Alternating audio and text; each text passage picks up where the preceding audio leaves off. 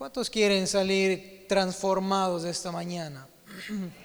¿Saben qué? Les enseño algo, no porque yo sea el gran experto, pero todo niño que tiene hambre siempre llora y solo el que llora es el que mama.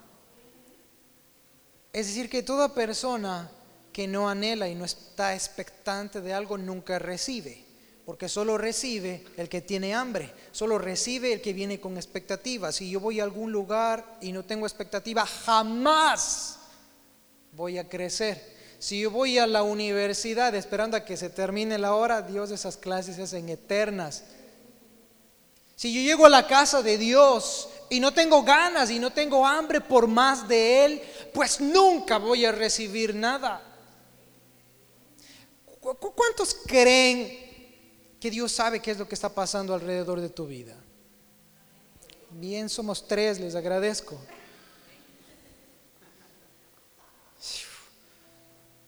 Y saben qué, y no importa si no creen, porque Dios sabe qué es lo que está pasando. La palabra de Dios dice que Él sabe cuál es nuestra necesidad, incluso antes de que a nuestra lengua salga la palabra. ¿Están conmigo? ¿Saben qué? Okay. ¿Saben qué significa amén? ¿No? yo soy profesor de cultura judía y la palabra amén no es español y tampoco es inglés, es hebreo. Y la palabra amén es una afirmación. ¿Qué significa esto? Estoy completamente convencido que lo que acabaste de decir es cierto. Amén. amén. ¿Quién va a salir igual de aquí? Alguien sale mudado, alguien va a salir cambiado, pues eso es un amén. Estoy seguro que así es, porque Dios planificó que estemos acá. Voy a ir y quiero hablar hoy un poquito acerca del salmo más famoso, o tal vez de los dos versículos más famosos de toda la Biblia, y es el Salmo 23. Yo estaré leyendo de la versión nueva traducción viviente, creo que aquí tienen la Reina Valera, pero no hay problema, voy a leer también en esa.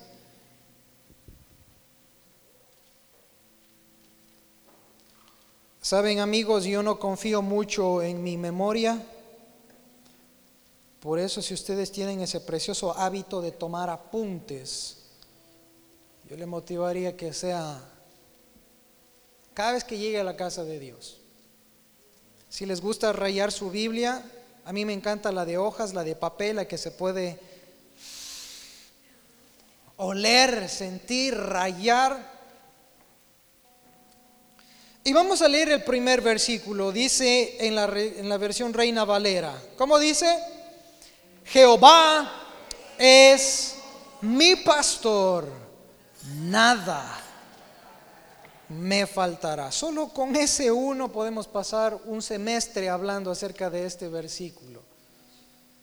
Voy a leer el mismo en otra versión, en la traducción viviente, y dice, el Señor es mi pastor, tengo todo lo que necesito. Wow. El Señor es mi pastor y tengo todo lo que necesito. Hoy voy a enfocarme en dos palabras, nada más.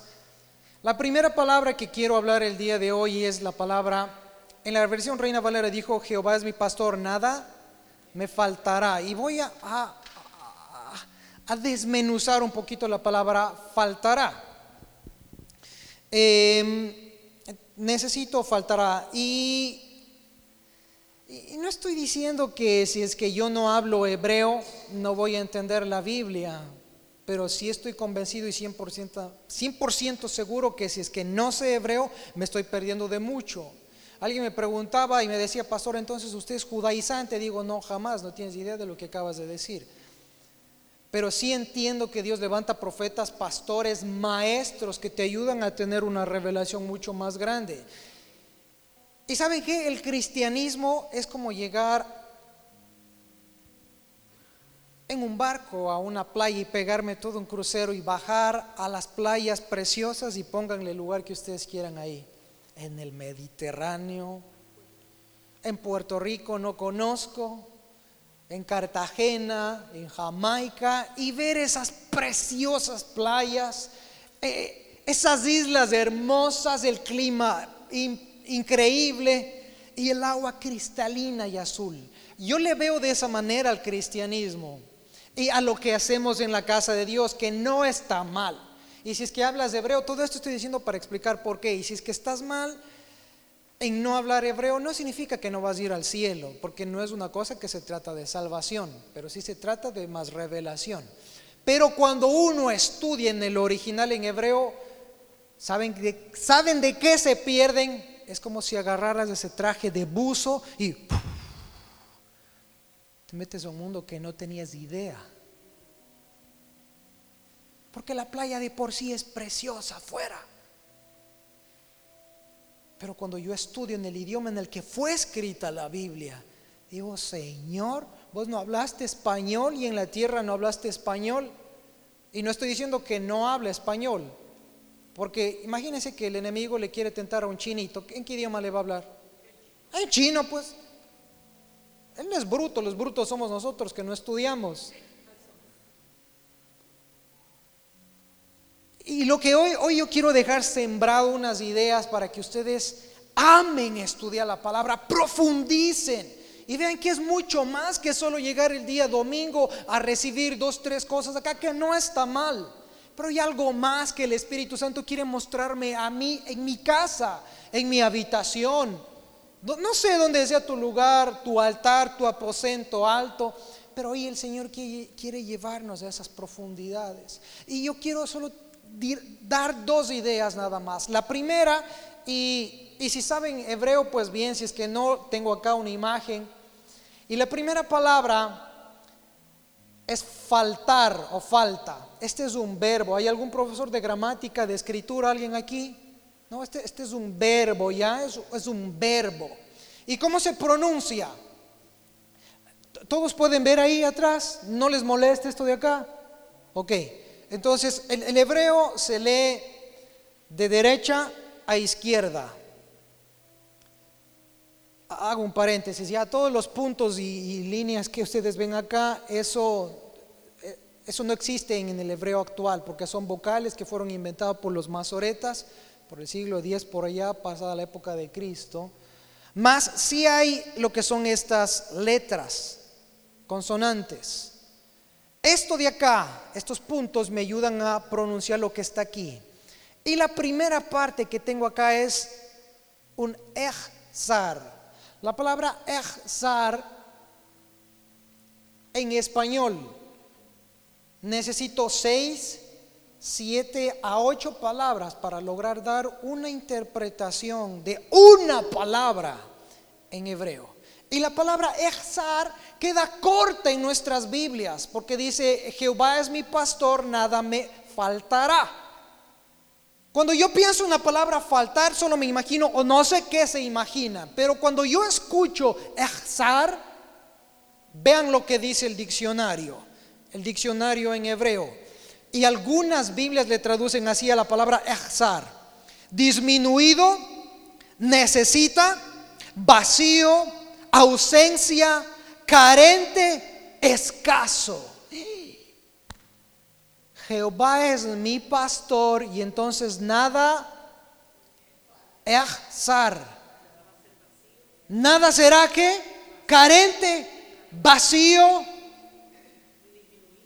disminuido, necesitado, ¿Hay algún necesitado aquí? Yo soy el primero, yo necesito más de Dios, yo necesito que haga un toque en mi familia, muchos necesitamos un toque en nuestra salud, en nuestras finanzas, en nuestros hogares, en nuestros maridos, en nuestras esposas.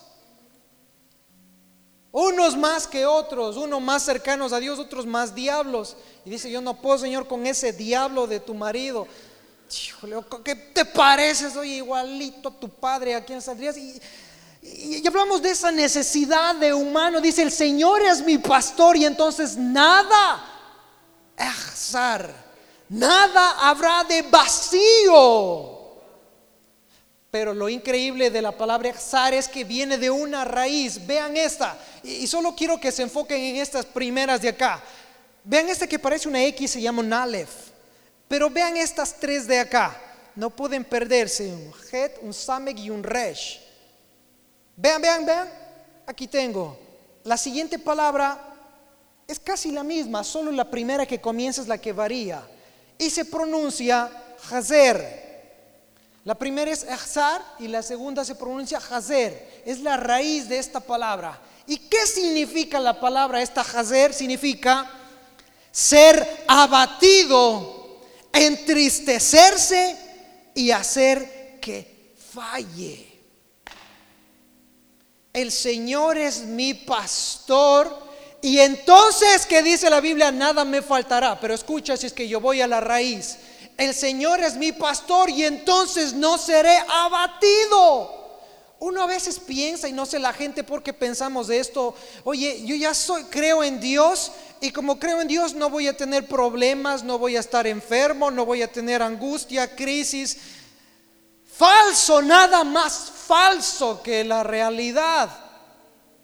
De hecho, cuando estás en los caminos de Dios es cuando más pruebas tienes. ¿Por qué? Porque el enemigo sabe que te está perdiendo y entonces quiere hacer todo lo posible para que regreses. Entonces alguien dice, ¿por qué, pastor, me pasa? Y, esto me pasa mucho ahí en Ecuador.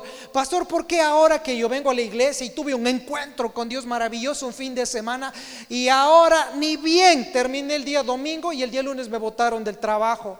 Pero ¿por qué será que a mi amigo que anda fornicando, que tiene dos mujeres y que los hijos regados por allá y fuma y toma, y si viene a la iglesia, pero también está en el mundo porque a él no le va mal, porque él tiene más dinero, porque tiene un lindo coche? Porque la familia, no sé, no le molesta y, así cosas. ¿Saben cuál es la respuesta más fácil de eso? Es que el enemigo nunca va a querer destruir a alguien a quien ya tiene. Pero el momento que comienzas a ir en contra del enemigo es cuando comienzas entonces en realidad recién a toparte con las primeras pruebas. Nunca tenías pruebas antes porque estabas en el camino con él. Sería ilógico que no tenga pruebas porque si no hay prueba no crezco. MIT, si es que ya a mí no me toman pruebas, nunca voy a recibir algo.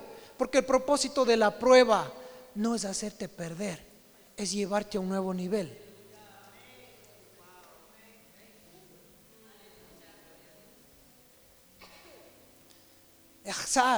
hacer, ser abatido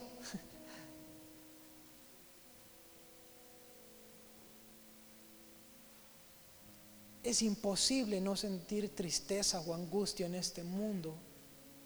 Y no sé por qué a veces anhelamos siempre vivir en la gloria o bien.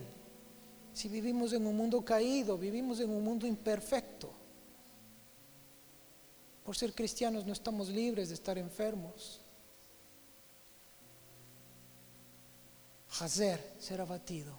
Pero si soy cristiano y tengo una prueba, jamás seré abatido, porque el Señor está conmigo. No me dice que, que soy como un escudo blindado a que no me pasa nada, no. Entonces debería agarrar una tijera y cortar la parte que dice, y pasarás por las aguas y no te vas a ahogar. Entonces debería botar ese versículo. Y pasarás por el fuego y no te quemarás.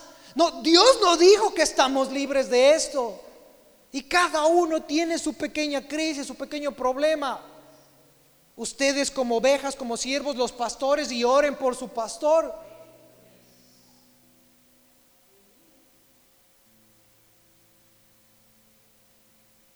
Cuando estoy con Él, no es que no seré abatido. Cuando estoy con Él, estarás bien. Con Dios no se puede perder.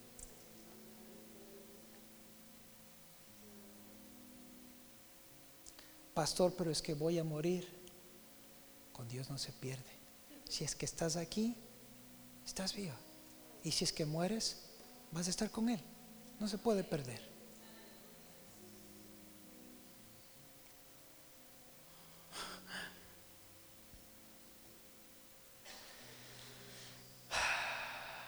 Entonces recién me comienzo a dar cuenta de cuán importante y vital es para un ser humano tener a Jesús como pastor.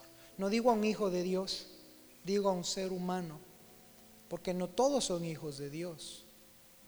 Todos son creación de Dios, pero les falta convertirse en hijos de Dios. Cuán vital y necesarios en este mundo que yo pueda decir, Señor, tú eres mi pastor.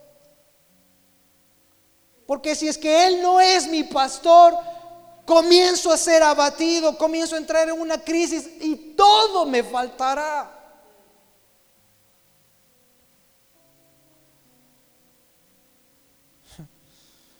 La siguiente parte, y me encanta esto,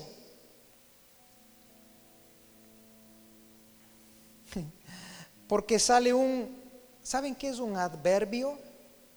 ¿Ya?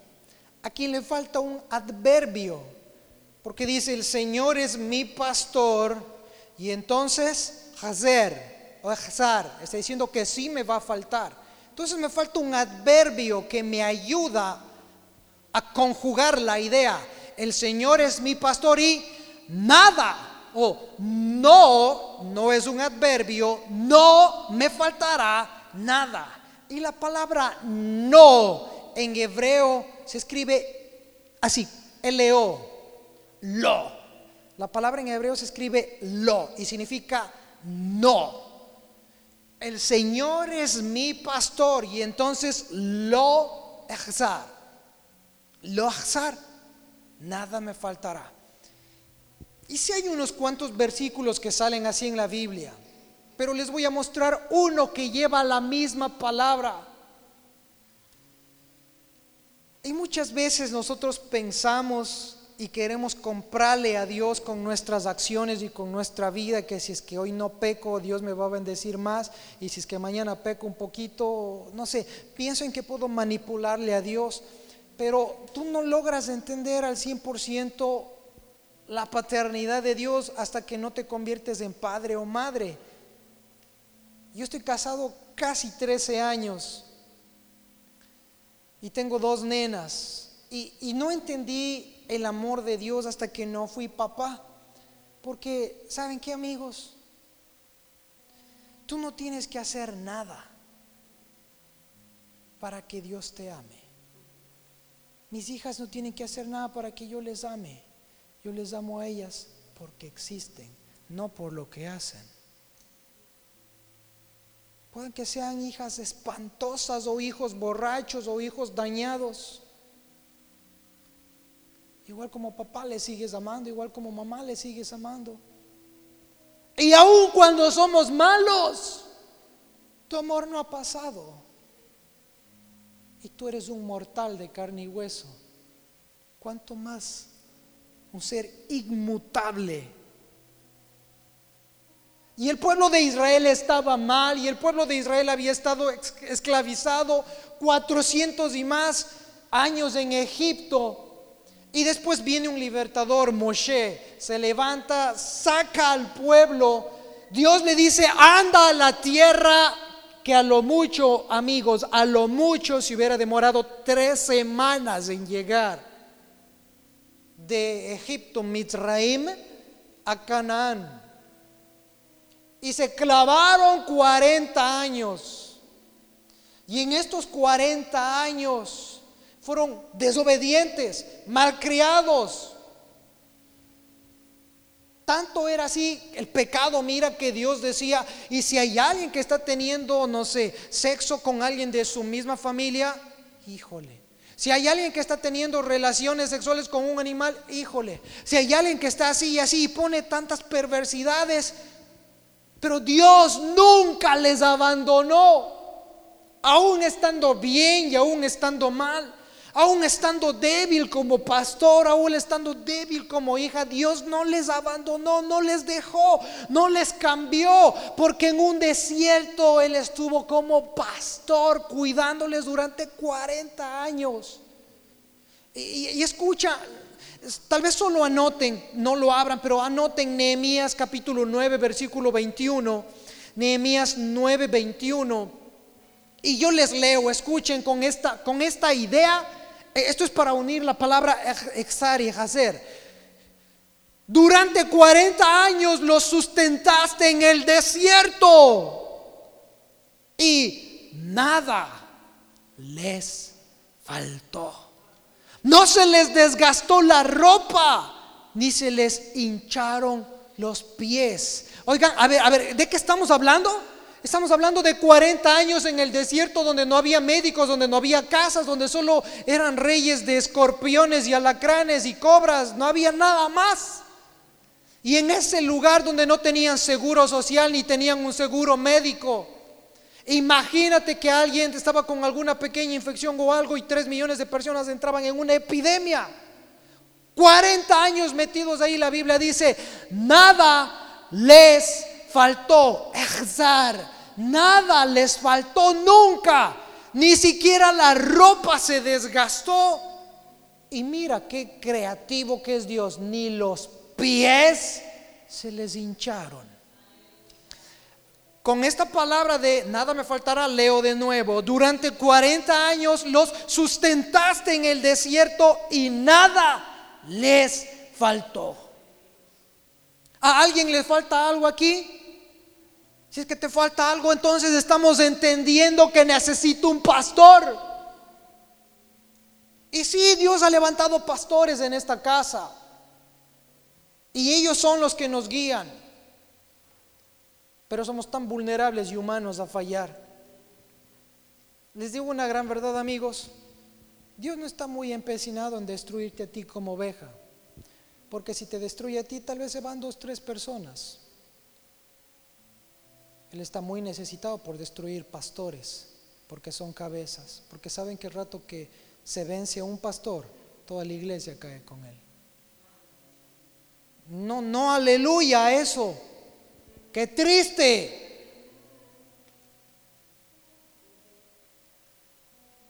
¿Y por qué digo no aleluya? Porque la palabra aleluya significa aleluya. Alabado sea Yah o alabado sea Jehová. Porque si es que Él se lleva un pastor, se lleva todas las ovejas. Y por eso mi confianza no está en un hombre. Mi confianza no puede estar en un hombre. Porque como pastores somos vulnerables. La Biblia me habla de algo mucho más profundo. El Señor es mi pastor y si es que Él es mi pastor, nada me faltará.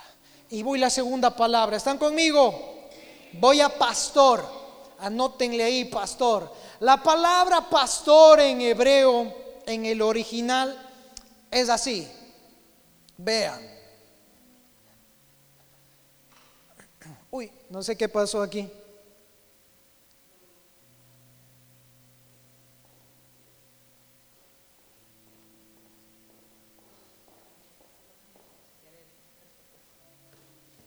La siguiente sí me puedes ayudar tal vez. No sé si se, se durmió. Esa.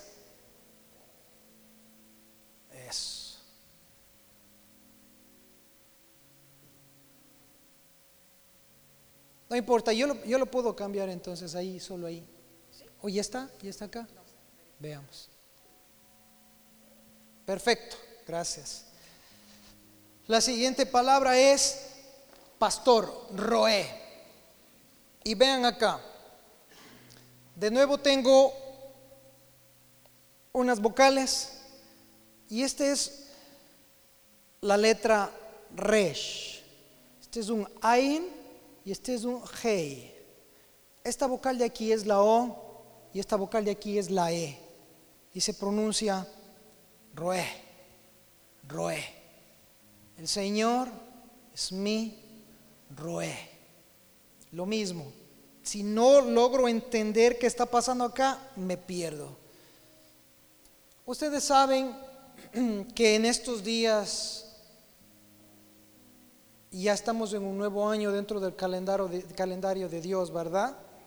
Porque estamos en la fiesta de Yom Teruah o las fiestas de Rosh Hashanah, que los judíos los celebran en todo el mundo. ¿Verdad? ¿Alguien sabe de eso? ¿Ya? ¿Ok? En Harvard no van a haber clases estos días porque son las fiestas de Yom Kippur y todo eso. Porque ahora inicia Rosh Hashanah.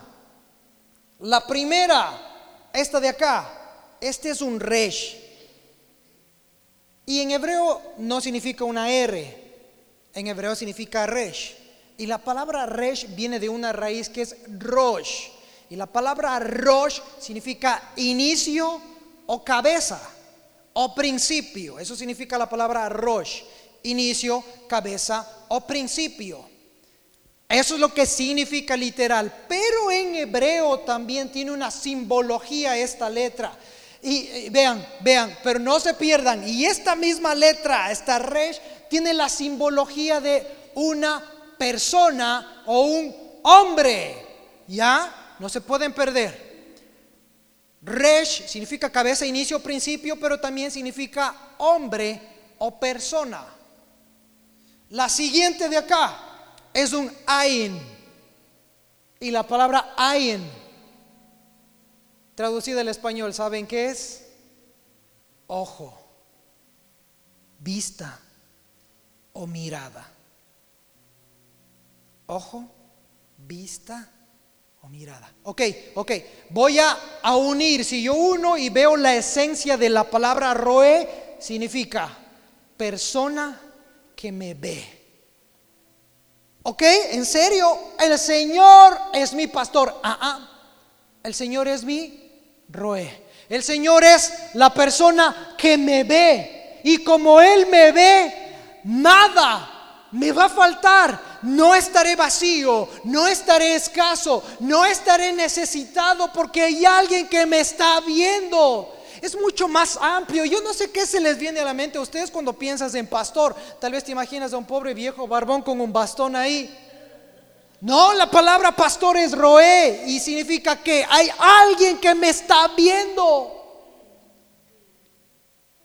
Saben, mi hija sufrió un accidente cinco días antes de venir a los Estados Unidos se abrió la frente aquí y fue espantoso. Yo hablé con las personas que nos estaban trayendo para una conferencia Atlanta y les dije que quería cambiar los vuelos y todo. Y, en, mí, y en mi humanidad como humano siempre tratamos de buscar culpables.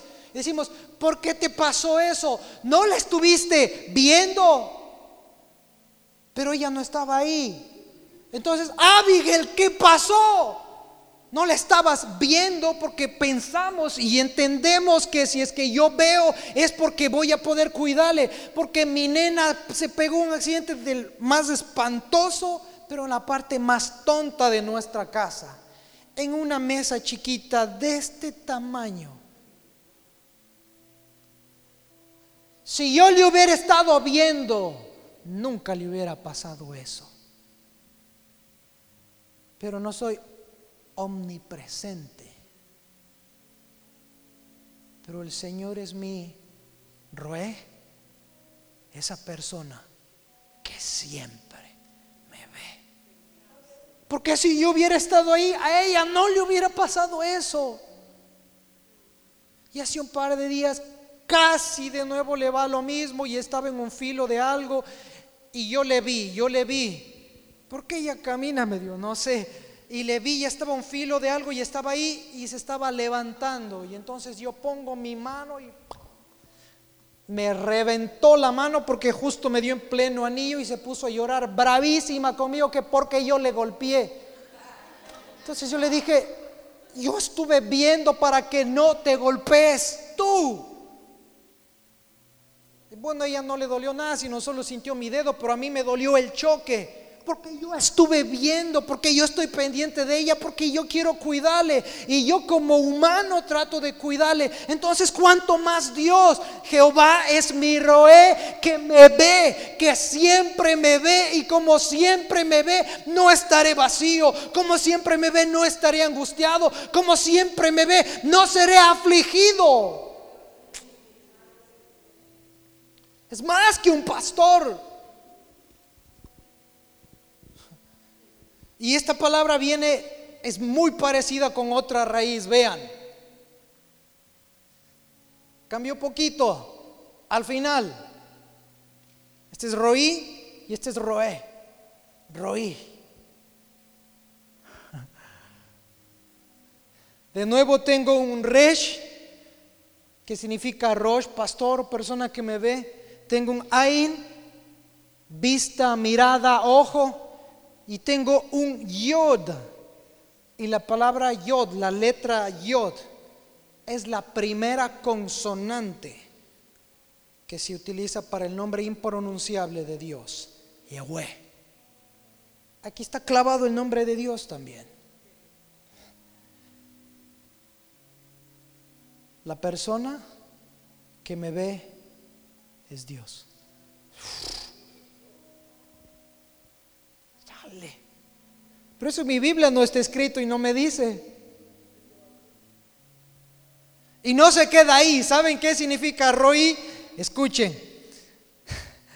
La palabra Roí traducida al español significa cuida de mí. O cuida de, y pongan tres puntos. Eso significa Roí. Cuidar o cuida de. Leo de nuevo el versículo. El Señor es mi, ya no voy a decir roé, voy a decir roí. El Señor es mi roí. El Señor cuida de mí. Y como cuida de mí, no seré afligido, no estaré angustiado, no estaré vacío, no estaré triste. Nada me faltará porque Él, aparte de verme y aparte de en ese nombre llevar ya su esencia, Él cuida de mí. Y por eso no digo que solo los hijos de Dios necesitan un pastor. Toda la creación necesita, porque si Él no cuidara esos árboles, todos nos morimos por el dióxido de carbono. Si no cuida la distancia que hay entre la luna y la tierra, el mar nos hace pedazos. Y Él sabe que si es que todos los planetas no están ordenados de manera perfecta, va a haber un desequilibrio y la tierra iría a un abismo, porque Él cuida. Y no solo habla de mí, sino habla en general. Roí significa cuidar de. Y pongan lo que ustedes quieran ahí. Cuidar de esta crisis, cuidar de esta enfermedad, cuidar de mis hijos, cuidar de, no sé, diabetes, cáncer, pornografía, masturbación, alcoholismo, no sé qué sea, pero Él es mi roí y cuida de. ¿Están conmigo? Termino, voy con la última. Y esta va muy pegada a otra palabra. Rea. Roí, roé y rea.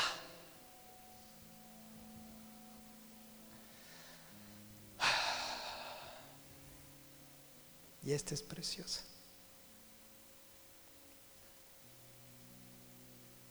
La palabra rea significa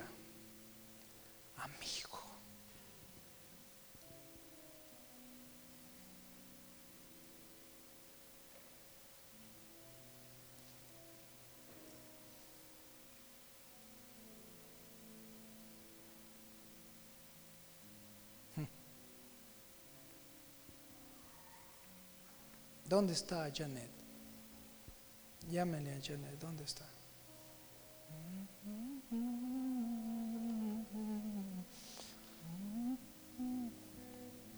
Sobre quién dirá.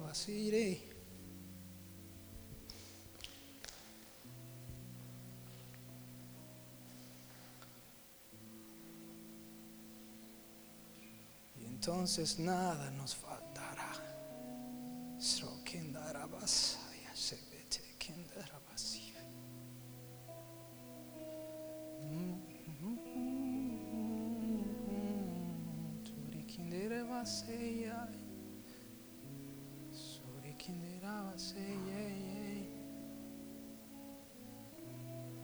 Gracias Señor porque siendo tan humanos, siendo tan débiles, nos amas y nos ves. Y somos como esos hijos 40 años vagando en este mundo perdidos. Y aún así fuiste un pastor.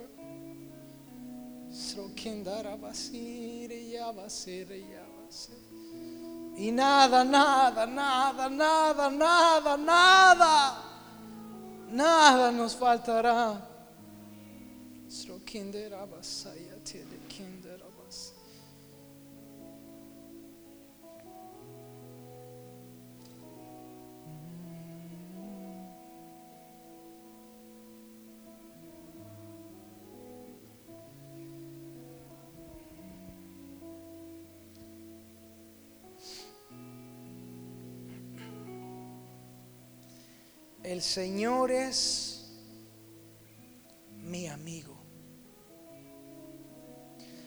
¿Saben qué es una de las necesidades más grandes de un humano? Las necesidades más grandes de un humano es sentirse parte de algo, aceptado. Sentido de pertenencia se llama eso.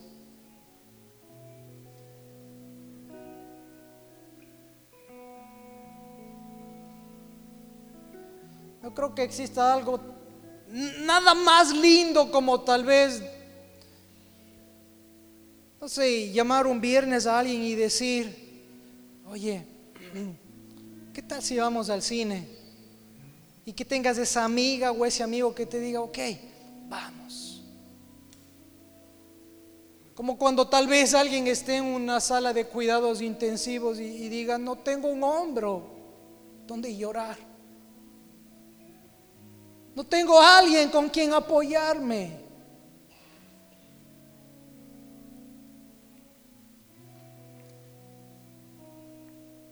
Señor, parece que todo me falta. Parece que nada me sobra. En realidad tengo mucha necesidad.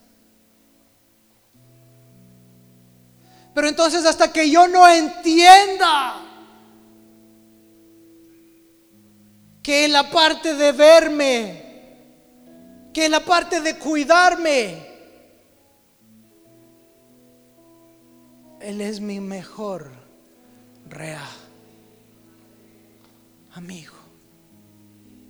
Y solo si es que Él está conmigo, nada me faltará. No estaré escaso no estaré vacío, no estaré necesitado.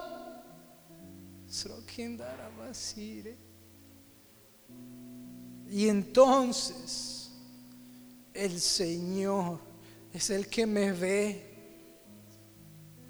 Si yo hago de Él mi pastor, si yo hago de Él mi Señor, si yo hago de Él mi amigo, y si entonces yo entiendo qué es la carencia, qué es la necesidad. Y si yo hago de Él la persona más importante de mi ser, nada faltará.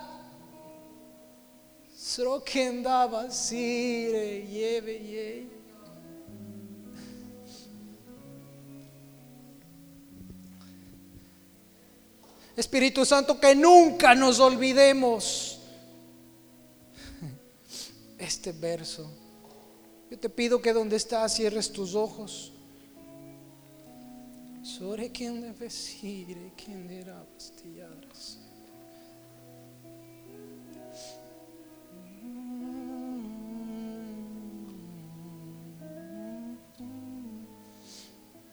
Señor, y aunque el mundo muchas veces nos ha dejado, nos ha abandonado, tú estuviste ahí estuviste ahí. Y cuando más dolido estaba, recogiste esos pedazos conmigo. Cuando nuestra vida se derrumbaba y estábamos destrozados, cada pedazo los uniste con tu sangre, con tu sacrificio. Gracias porque no fui yo quien te buscó, sino fuiste tú. Y puedo ver en esa cruz tus brazos abiertos. Pero no estaban abiertos porque estaban clavados, sino estaban abiertos diciendo, mira cómo te amo. Así es mi amor por ti. Gracias Jesús, porque fuiste el que siempre me viste y el que me cuidaste cuando más vulnerable estaba cuando más necesitado estaba. Tú me ayudaste. No me abandonaste aunque yo te di la espalda cientos de veces. Que andará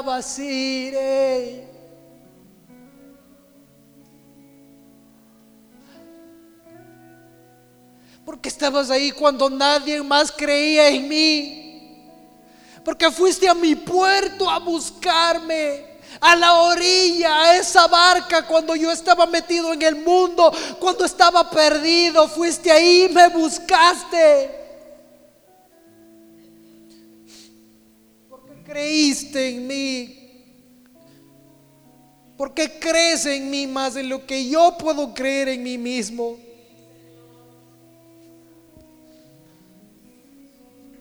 Sore kinde basire ya basire kinde rabase ye ye. Sro kinde rabase ndara ke basire. Sore kinde basire. Ah, Sore kinde rabasta ya ndara kandas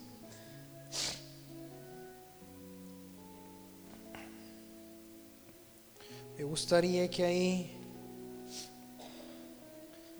si hay alguien que en realidad necesita de un pastor, yo te motivo que hagas un acto profético. No para que hombres te vean, sino por la necesidad. Te motivo a que vengas acá al frente y te postres de rodillas aquí. Diga, Señor, nunca te vi así de esa manera pero te necesito. De esa manera, si das ese paso y vienes aquí al altar, de esa manera, le sacudes al mundo espiritual y dices, hey, no más, basta hasta aquí. Desde ahora me voy, me caso contigo. Te abro las puertas de mi corazón, de mi vida. Aunque no entienda lo que pase, aunque no entienda lo que está alrededor, aquí estoy. Porque quiero que tú me pastorees. Porque quiero que tú me lleves en tus brazos. Porque quiero que tú me abraces. Porque sin ti estoy perdido. Stere que andará basire. Soy arabasetere kenda basto ya dere kenda basa ya arabase ye ye. Sone kende vesire.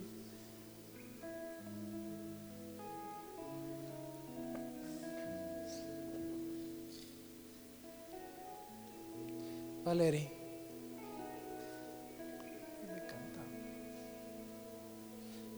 Misericordia me ha abrazado.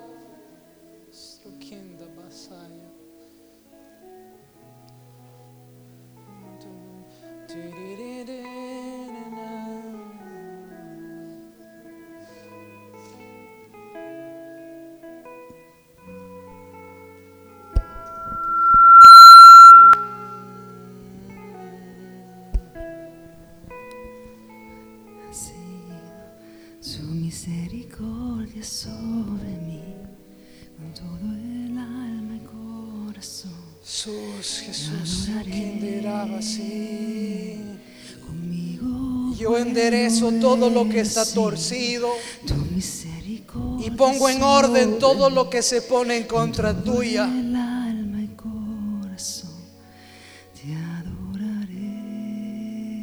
Y no importa lo que haya pasado, sigo ahí. Sigo ahí esperando, esperándote, esperándote, esperándote, esperándote. Lo que has visto en realidad no es nada para lo que viene. Pero aquí estoy esperando a que des ese paso, a que hagas ese paso.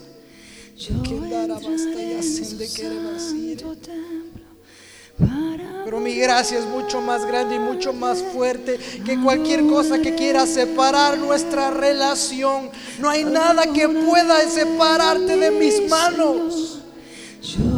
Kenda en su santo templo Sobre para quien deraba adorar. hasta ya tere quien deraba así. Conmigo bueno he nacido, su misericordia sobre mí, con todo el alma y corazón. Y no me equivoqué al llamarte. No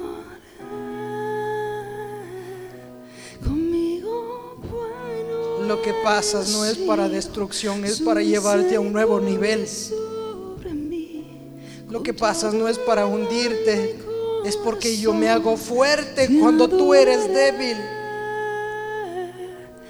Y no estás sola porque siempre estuve ahí.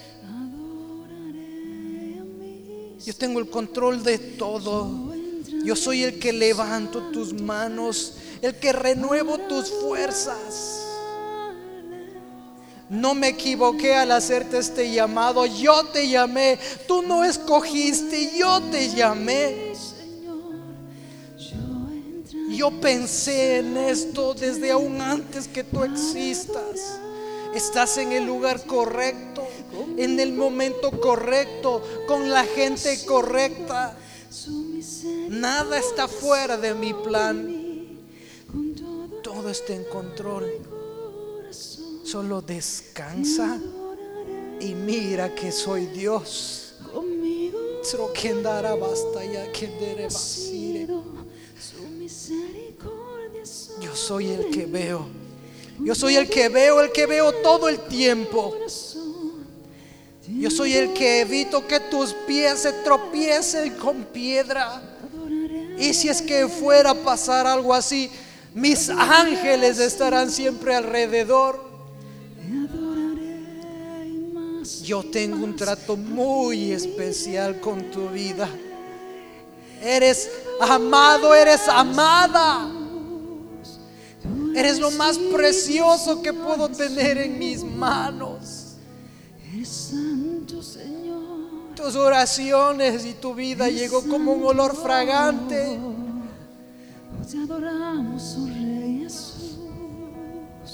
Te bendecimos Esa fidelidad será recompensada, no a tu tiempo, no. Es en mi tiempo. Pero estás haciendo bien las cosas. Oh, recibe adoración, Jesús. Tú estás aquí. El llamado que se hace no es para nadie más en esta en este salón, es para ti. Y tus manos, tu boca, tu lengua me es útil. No porque te merezcas, sino porque yo te santifico. El proceso fue creado para limpiar, para restaurar, para mudar, para transformar, para cambiar. Porque cosas frescas vienen, pero no puede derramarse vino en odres viejos. Necesita cambiarse estructuras, tal vez tan pequeñas que no nos damos cuenta que están ahí. Pero el fin y el propósito es para llegar a un nuevo nivel. Tu santo templo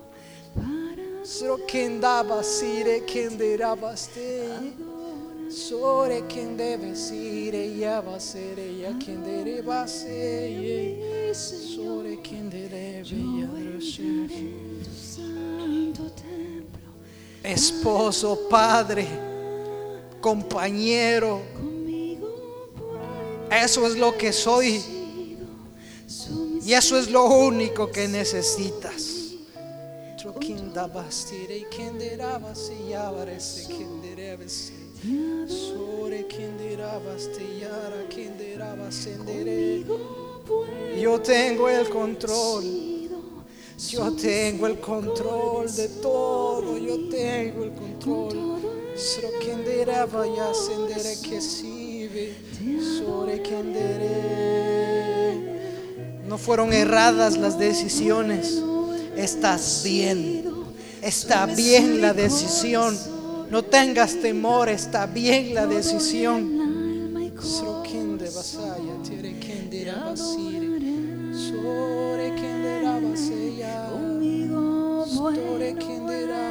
conmigo su misericordia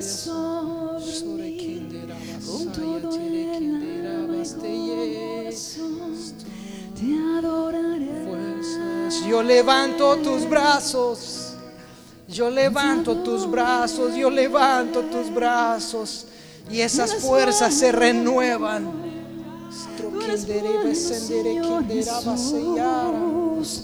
Eres grande, más grande, Señor Jesús. Eres digno de honra y gloria. Te doy mi amor, Señor. Te doy mi amor, Jesús. Eres digno, eres digno, eres santo. Y no hay otro como tú, Señor. Maravilloso Jesús y hermoso Rey. ¿Quién como tú? Oh, te amo, Señor Jesús. Eres precioso, mi Rey. A ti me rindo hoy en adoración. Aleluya. Eres hermoso, Jesús. Si estoy contigo, nada me faltará. Dios. Maravilloso Rey Jesús. Estoy tan atento a todo lo que pasa. Estoy tan atento. En mis brazos están tus tiempos. Mis brazos están tu futuro y el de tu familia. Planes de bien, no de mal. Planes de bien no son planes de mal. Mis pensamientos son más amplios, más grandes, pero son buenos. No tienes que entender, Pues tienes que creer. Señor, y puedo sentir espíritu moverse en mí. Fluye como quieras, Señor. A tus pies estoy y te adoro, mi Rey.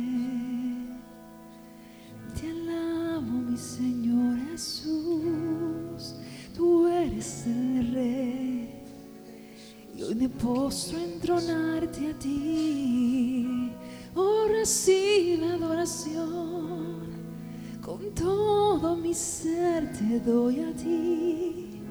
Me doy a ti, Señor. Tú eres digno. Eres digno, mi Señor. Sebastián, ven.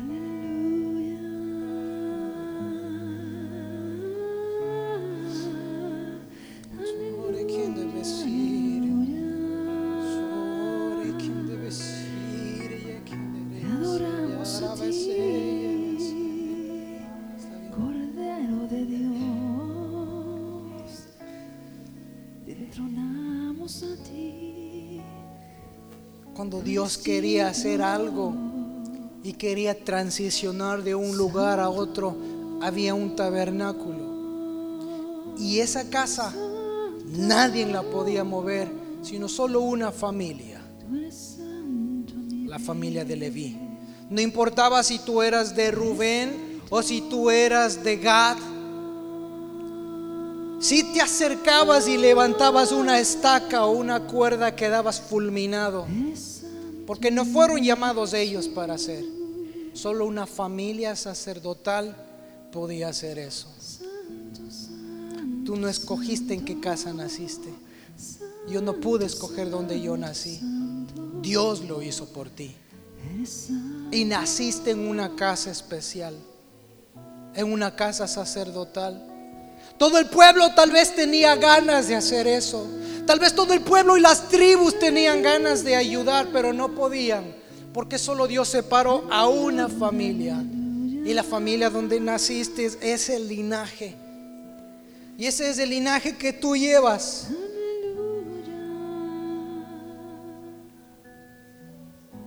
No escoges, obedeces, decides.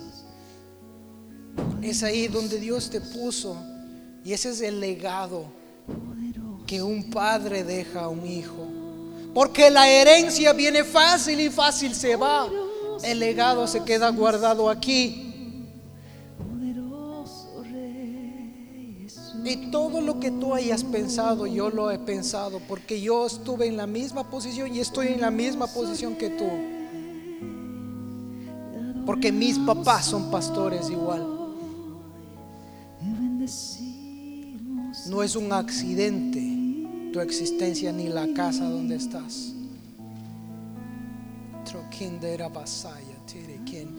Y lo que te digo, te digo no como hombre, sino por la autoridad que Dios me da.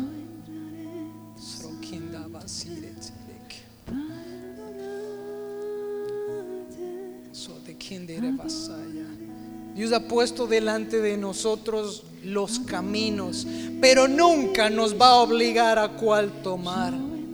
Pero la palabra de Dios dice, si eligieras en Deuteronomio, si escoges, yo te motivaría, dice Dios, que escojas la vida y no la muerte. He puesto delante de ti la bendición y la maldición.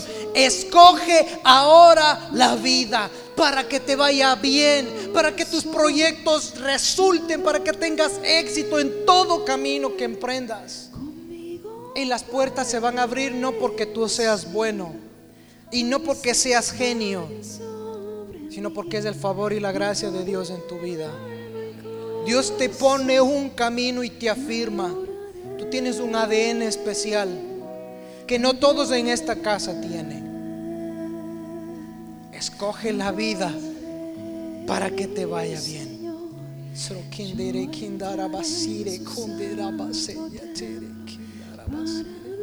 Y un manto es un manto el que cae. Y estás comprado, comprado con sangre. Dios pagó un precio grandísimo y fue la vida de su hijo y estás comprado con sangre. Basire basaya. Y un manto de pureza, una luz caen sobre tus brazos y te envuelven para que seas vida, para que seas esperanza de los que están alrededor de ti. Una luz no se pone debajo de una cama ni debajo de una mesa. Se lo pone en alto para que brille. Y Jesús va a ser famoso tu nombre. No para que tú seas famoso, sino por medio de tu vida Él reciba la gloria.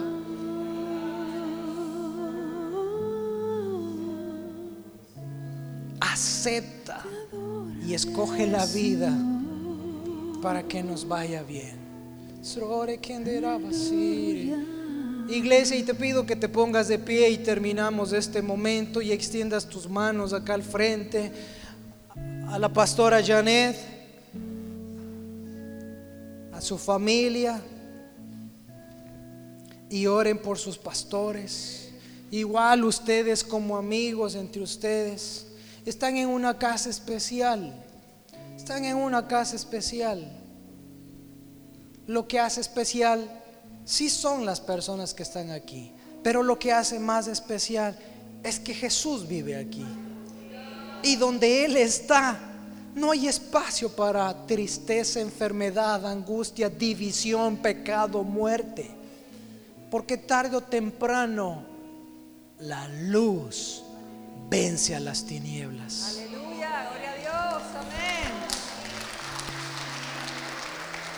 Y te damos gracias, Señor, por esta mañana, por la palabra, por esta tarde, por esta semana.